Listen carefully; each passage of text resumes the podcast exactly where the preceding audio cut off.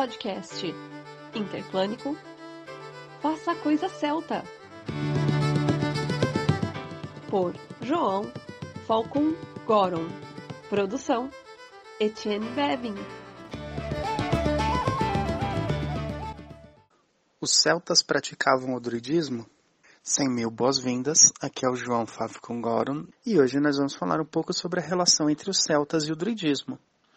Então, nossa pergunta de partida é: os celtas praticavam o druidismo? E a resposta vai ser: depende. É uma forma honesta encarar druidismo como sendo o termo que a gente usa para def definir a religião dos antigos celtas. Isso é uma resposta ok. Então, nesse ponto de vista, nesse aspecto, sim, os celtas praticavam druidismo a gente está considerando a religião que eles praticavam, a forma de que ele que o culto aos deuses celtas tinha naquele momento, entremeado com a sociedade, entremeado com outros aspectos da cultura e da vida daqueles povos tribais, mesmo considerando a amplitude no tempo e no espaço de distribuição desses povos e chamando tudo isso de druidismo, Nesse sentido, sim, os celtas praticavam druidismo. Se nesse sentido a resposta é válida, há um sentido oposto em que aí a nossa resposta seja não? Com certeza. A gente tem que lembrar que druidismo é um nome que a gente usa modernamente, né? E que o druidismo que nós praticamos hoje, e aí eu estou falando nós, incluindo todas as pessoas que usam esse termo, nenhum grupo que pratica druidismo hoje segue exatamente o que esses povos faziam 2000, 2500 anos atrás. O druidismo deles e o nosso druidismo são duas coisas diferentes. Relacionadas? Relacionadas. A posterior inspirada na anterior? Com certeza. Mas não é uma continuidade muito menos uma cópia do que se fazia naquela época. Um ponto central que nós podemos ver são os próprios festivais. Os quatro grandes festivais irlandeses do fogo, em primeiro lugar, são isso mesmo, irlandeses. Nós não temos o, eles sendo replicados em todos os outros lugares, todas as outras localidades que a gente associa com os celtas menos ainda uma interligação deles com solstícios e equinócios em alguma forma de roda. Chamemos de roda do ano, roda do ano celta. Eu, eu não vou brigar com o termo aqui. Já falei semana passada porque que ele tem alguns problemas, né? Mas essa interligação, esses oito festivais, também são uma construção extremamente recente nessa, nessa estrutura conjunta, nesse sistema com os oito. Para comparação, nós temos o calendário de Coligny, o único calendário celta detalhado que nós conhecemos, que tem a demarcação dos nomes dos meses, mas não tem uma demarcação clara desses festivais. A ponto de o próprio mês de Samônios existiu debate se ele está se referindo ao verão em si ou se ele está se referindo a algo próximo a Samhain, que a gente sabe que o significado é o fim do verão. Então, se esses oito festivais não têm ligação direta, total com os celtas, não são uma cópia do que eles faziam, uma perpetuação do que eles faziam, e o único calendário que a gente conhece traz outro tipo de informação, o que, é que nós podemos fazer? Isso quer dizer que esses oito festivais não são válidos? De forma alguma. Pro druidismo contemporâneo, que é uma coisa diferente do druidismo da antiguidade, eles são válidos. São uma forma da gente se unir com esse ciclo das estações, celebrar a passagem das estações, e aí relacionando cada festival com um mito específico ou uma ou mais deidades específicas de acordo com as crenças de cada grupo, porque aí é outro aspecto em que não vai haver uma unicidade entre todos os, os praticantes modernos da religião druídica. Outro aspecto importantíssimo para a gente lembrar é que nós não temos conhecimento real da, de qualquer liturgia de origem celta, qualquer liturgia de, praticada por esse povo nesse período, por esses povos nesse período. O que nós temos é, por exemplo, uma descrição da cerimônia da colheita do visco. Essa, essa descrição, ela dá todos os detalhes, diz quais são os passos cerimoniais, é, dá uma confiabilidade de se as coisas eram sempre feitas assim ou assado. Não, ela descreve um aspecto, um momento específico de uma cerimônia que ocorria numa data específica. E tá, a, a gente tem muito mais uma descrição da roupa do druida como sendo branca, é, do ferramental, uma foice dourada, e de como tinha que ser realizada essa colheita dentro de aspectos simbólicos e místicos, do que uma descrição equivalente a, por exemplo, os, os reconstrucionistas helênicos têm de base dos textos de origem helênica.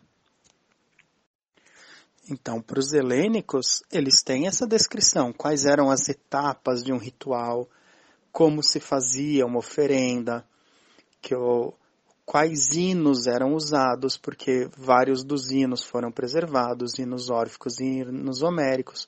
Nós temos alguma coisa desse tipo para os celtas? Não não se preservou nada nesse sentido. Então, nós não sabemos quais eram os aspectos, os, as etapas de uma liturgia céltica.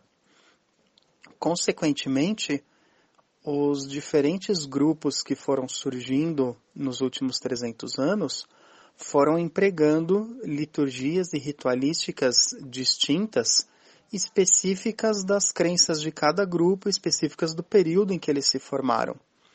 Então, nós temos, por exemplo, os, os grupos que surgiram mais antigamente, os primeiros que surgiram, vão ter uma ênfase muito maior de ritualísticas do, de maçonaria e Rosa Cruz e outras ordens iniciáticas, que a gente mencionou de passagem, que num determinado momento o termo druidismo foi usado para em paralelo a esses. Você tinha lojas dos diferentes grupos, que a única diferença era o nome mesmo, mas lojas druídicas que não tinham diferença da maçonaria em termos de crenças ou de rituais. E isso permaneceu durante um longo tempo. Mais para frente, nós, nós temos os primeiros grupos surgindo já com um enfoque mais espiritual, mais religioso, não como clube de cavalheiros, né, e também não como os grupos culturais, que nem os, as Gorseds, mas a gente tem esses grupos surgindo e adotando uma ritualística muito ligada da magia cerimonial, se chamando quadrantes, se traçando círculos mágicos, aspectos que também a Wicca adotou e ainda usa, né? A maior parte das tradições wiccanas eu creio que ainda utilize esses, esses aspectos. E muitos grupos druídicos usaram, muitos ainda usam uma ritualística da, da OBOD ou da BDO, tem aspectos, por exemplo, equivalentes a se chamar os quadrantes. Em contrapartida, a ADF dos Estados Unidos já tem uma ritualística que não, não se utiliza de quadrantes e de círculo, mas se utiliza do que? De uma, uma oferenda aos forasteiros, aos espíritos que não fazem parte do seu rito, da sua tradição, mas se faz uma oferenda a eles então para que não interfiram, e um chamado a Mananam para que abra o caminho, abra o portal entre o nosso mundo e o outro. De forma equivalente a muitas, muitas religiões trabalham com uma oferenda inicial a uma deidade que abre caminhos, ou uma, ou uma oferenda inicial a uma deidade é, responsável pelo espaço, responsável pela casa, pelo fogo sagrado, como o princípio da ritualística. Então já é uma, algo possivelmente mais próximo do que eles tenham feito, mas que a gente não tem como ter 100% de certeza. É uma aproximação feita por comparação com outras religiões, com outros povos, outras culturas, principalmente, no caso da DF, povos de matriz indo-europeia. É, eles são um grupo druídico, mas eles se consideram, ou pelo menos na origem eles são um grupo druídico, mas pan-indo-europeu, quer dizer, um grupo druídico com essa ritualística e esse espírito voltado para o druidismo, as nomenclaturas, mas que também possui membros que trabalham com deidades de outros panteões indo-europeus. E aqui nós vamos começar a trabalhar numa outra questão, então, porque se o que torna esses grupos druídicos não é uma liturgia específica, são só os deuses, o que separa então grupos que usam essa liturgia, mas com outros deuses, ou grupos wiccanos que cultuam também os deuses celtas? Por que, que eles não são druidismo? Eu acredito que no caso dos grupos, dos grupos wiccanos é fácil. Eles não são grupos druídicos porque eles são grupos wiccanos.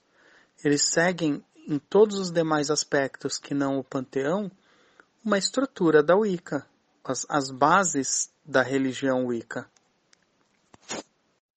Outro ponto é que o druidismo, tanto no passado quanto hoje em dia, ele é um politeísmo pleno.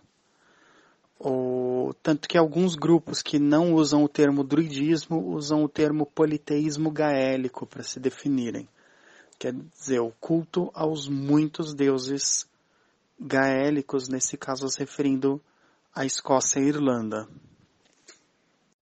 Do ponto de vista do druidismo, é essencial que cada deidade seja entendida como uma pessoa única, individual, nunca como faces ou projeções, desmembramentos de uma deidade em várias.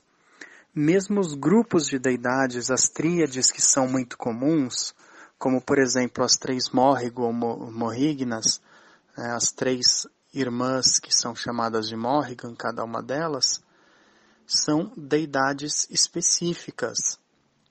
São três irmãs que trabalham juntas. O único caso que nós poderíamos ter esse desdobramento talvez seria no caso da Breed, que em textos específicos, que nem o glossário de Cormac, ela é mencionada como três irmãs, embora a gente saiba que no geral existia culto a uma única deidade, Brid, ou Bridget, né, com todos os atributos. O, o fogo da lareira, o fogo da inspiração e o fogo da forja.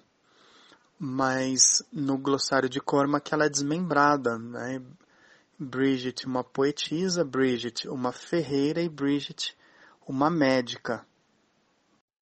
Ainda assim, como o próprio glossário de Cormac é posterior, esse desmembramento também pode ou deve ser posterior, já que nos mitos como a Batalha de Moitura, a, a segunda Batalha de Moitura, nós temos menção a uma única Bridget, filha do Daida. É, os diversos mitos que citam os Turhadedanan mencionam uma única Bridge, ao contrário, inclusive, de outros deuses que nós temos uma repetição de nomes. Então, esse aspecto de um politeísmo pleno, aí sim é um aspecto que entrelaça o druidismo da antiguidade e o druidismo contemporâneo. Sempre lembrando que na antiguidade esse politeísmo ele era bastante regionalizado. Então nós tínhamos deidades que eram protetoras daquela tribo, daquele clã, daquela região, deidades associadas com um rio específico, um, uma ou mais montanhas específicas. Esse aspecto, para nós, ele se perde um pouco hoje, porque a esmagadora maioria dos praticantes do druidismo não está nas regiões originais. Eu, ou hum, a maior parte dos, dos devotos de determinadas deidades não está nas regiões originais. Eu não vou dizer que tenha menos praticantes na Europa do que no resto do mundo, porque eu não tenho os dados de, de censo para isso.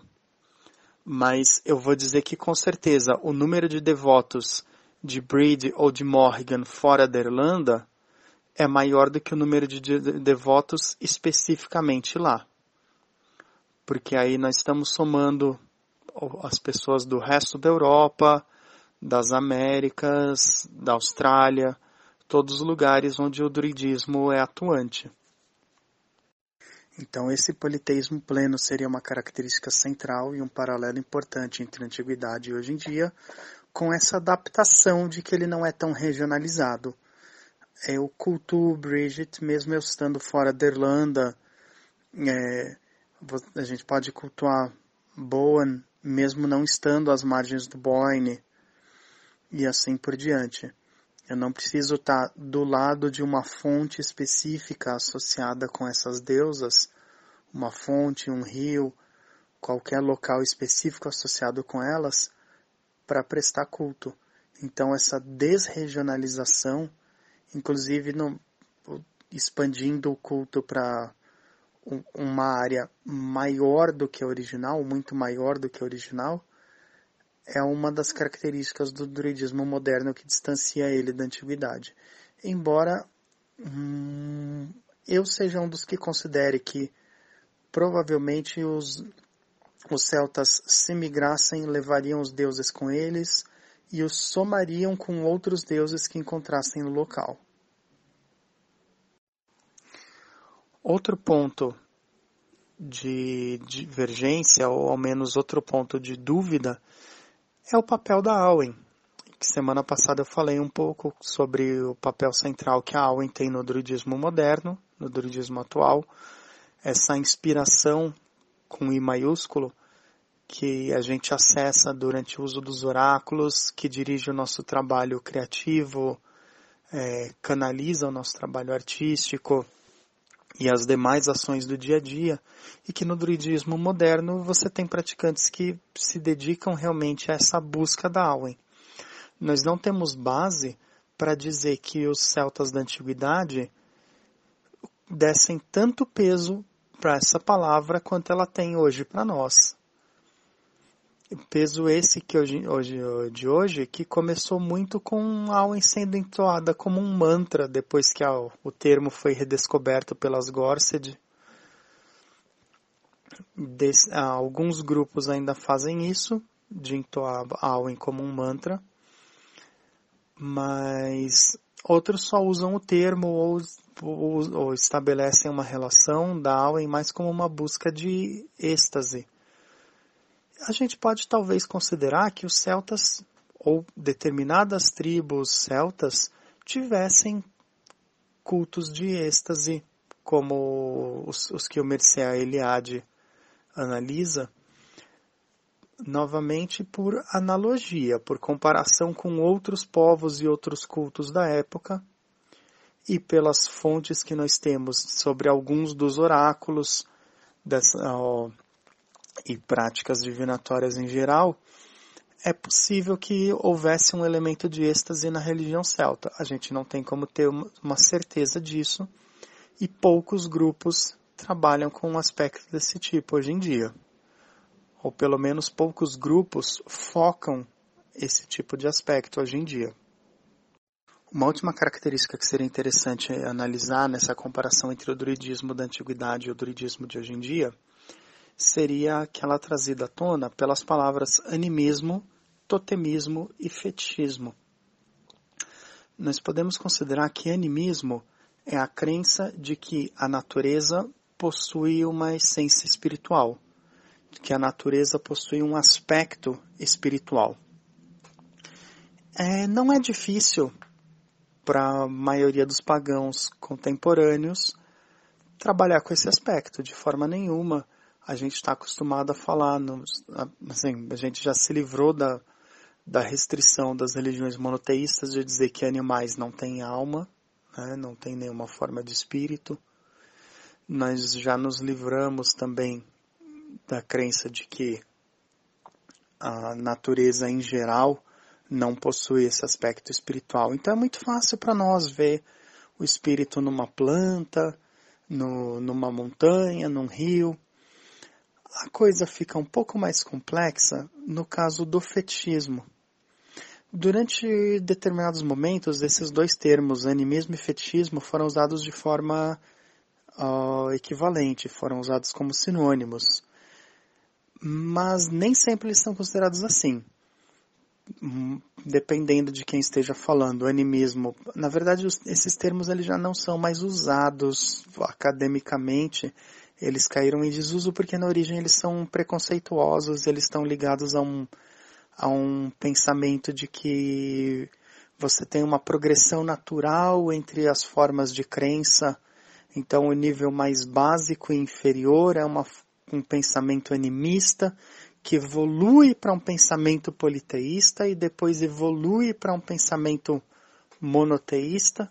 Talvez hoje em dia a gente poderia dizer que se, se alguém ainda levasse a sério esse tipo de progressão, poderia dizer que depois evolui para o ateísmo mas não é esse o ponto aqui.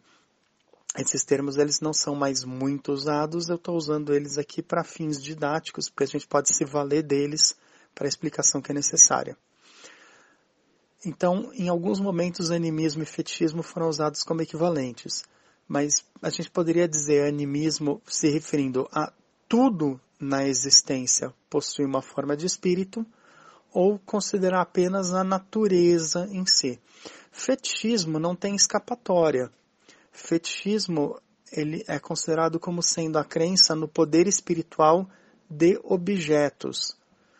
Num nível mais básico, apenas objetos que tenham sido preparados para isso, para receber uma carga espiritual, tenham sido criados de forma específica. Mas num nível mais amplo, tudo possui espírito. Isso é válido tanto para o animismo quanto para o fetichismo. O totemismo é esse contato espiritual com normalmente forças da natureza, principalmente animais, no, como uma forma de você acessar determinadas características, acessar, né, obter para si determinadas características daquele animal. Esse aspecto do totemismo ele fica muito, muito claro nas transformações, nas transfigurações, quando algum, alguma deidade ou algum herói assume uma forma animal nos mitos celtas. Então a gente tem uma associação claríssima de, das Morrigan com o corvo, por exemplo. Mas nós temos também outros, ou outros simbolismos, né? Como Kuhulen, que é o cão de Kulen, que ele assume a função do cão de guarda. Então ele assume esse atributo e da mesma forma ele é proibido de comer a carne de cão. Gente, eu mencionei alguma, algum tempo atrás o mito de Taliesin, que fala da, das muitas mudanças de forma dele e de Queridwen, né, assumindo sucessivas formas animais e assumindo depois o Taliesin a forma de um grão. Então, também a canção de Amergin faz menção à, à existência em múltiplas formas. Também o, outras figuras mitológicas vão trazer, vão, vão trazer esse tipo de informação, que nem Fintan, que é uma pessoa que depois sobrevive como salmão, é, então você vai ter essas passagens de formas animais. E na canção de Amergin, por exemplo, você tem demonstrado a passagem para várias formas que não são o que a gente consideraria de, nem, de nenhum modo animais. Então, tudo bem falar eu fui o touro, eu fui o javali, mas falar eu fui a onda, eu fui o brilho do sol, é, isso é metafórico ou isso é parte isso é só uma linguagem poética bonita, ou isso é parte realmente de uma crença animista de que tudo possui uma energia espiritual e de que nós que estamos nesse momento vivendo essa vida como ser humano, podemos ter outras vidas, outras existências como outras formas de energia. Isso vai se juntar com os aspectos do, do poder dos objetos. É muito fácil a gente ver, tipo, ah, a espada do Ogma fala, né? No, na verdade, no final da segunda batalha de Moitur, eles recuperam uma espada que canta os seus feitos. A harpa do Daida responde quando é chamada, também nesse, nesse momento, depois da batalha. É fácil a gente ver poder nisso, né? Porque a gente pode considerar que, ah, isso é um reflexo da energia dos seus usuários, que não é, eu não vou dizer que isso é uma forma errada da gente ver as coisas, mas o não numa crença mais absoluta, não são apenas objetos específicos é, que são tesouros de, de pessoas extremamente poderosas que possuem uma existência espiritual. Tudo possuiria alguma forma de existência espiritual. E aqui a gente tem um distanciamento fenomenal entre o nosso dia a dia e o dia a dia deles, o dia a dia dos povos da antiguidade. Porque nós não estamos inseridos numa estrutura tribal, nós não estamos inseridos, na nossa maioria que somos seres urbanos, não estamos inseridos num contato diário com a Terra. Mesmo para saber a fase da Lua, a gente muitas vezes olha o calendário, consulta o celular, a gente não, não olha para cima e a gente não sabe automaticamente. Porque mesmo que a gente esteja checando a fase da Lua hoje, mas a gente não, não, não olhou para a Lua todos os dias da semana. Pelo menos a maioria de nós. Então a gente tem esse contato mais distanciado. E, e não precisaria nem ser uma estrutura tribal, né? O shintoísmo japonês é animista. Mas, mesmo no ambiente urbano. Mas eles mantêm vivo esse aspecto, ou parte desse aspecto. Agora, mais no aspecto natural, né? A coisa complica quando a gente, a gente pensa às vezes que o, que, que eu quero dizer aqui? É muito fácil a gente ver espírito quando está xingando a impressora, né? A gente, a gente sabe que a impressora ela sente o cheiro do seu medo quando você está no, no prazo limite para imprimir aquele trabalho. Mas na maior parte das vezes as pessoas não pensam que um que uma mesa da cozinha tem a energia do daquela madeira da qual ela foi feita e a energia de tudo que aquela família viveu ao, ao redor daquela mesa. A gente não pensa ou a energia de um fogão, né? É, no qual a família prepara suas refeições, no qual você faz os bolos de aniversário. A gente não. Eu gosto muito, muito, muito da noção da cozinha como centro da casa. Inclusive porque a casa celta ela era circular e o fogo que cozinhava ficava no meio, né? Então o fogo da cozinha e o fogo da lareira são o mesmo. Isso é maravilhoso. Mas não é o caso para nós hoje em dia. Mas ainda assim, quanta energia não tem no, no fogão da casa? Quanto de espírito do, seja do próprio fogão ou das pessoas que por ali passaram, né, quanto disso não está ali está ali naquele objeto. Mesmo se a gente parar para considerar apenas a energia como derivada das pessoas que têm uma ligação com o objeto e não como as coisas tendo um espírito em si mesmas, não vou dar o nó na cabeça de vocês hoje.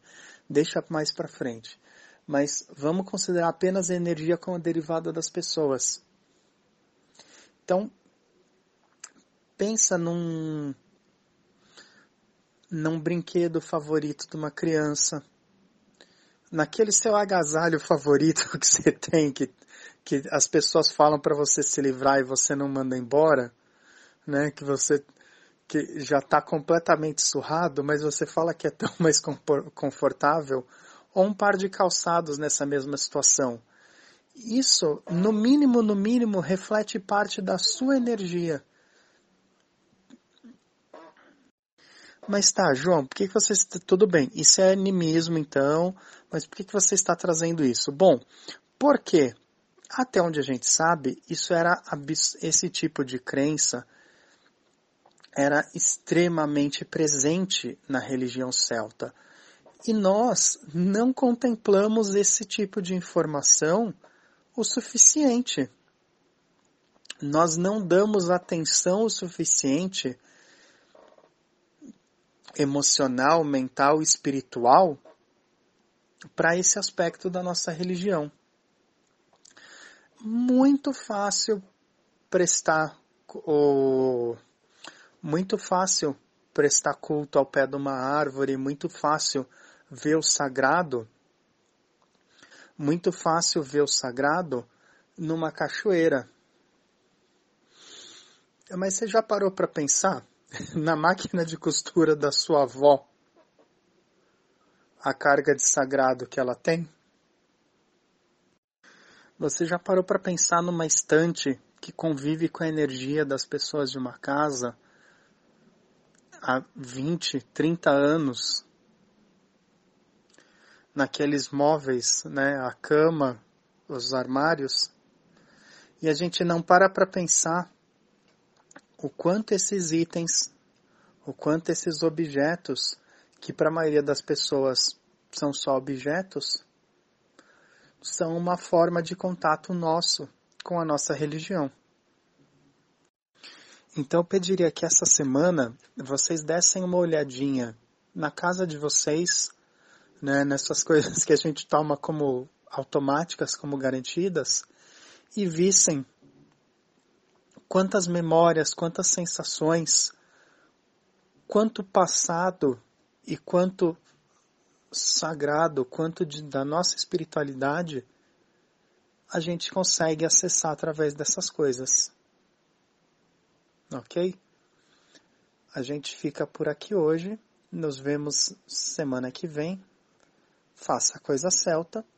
Semana que vem falaremos um pouco sobre se é necessário você ser de ancestralidade celta para praticar o druidismo. Até mais.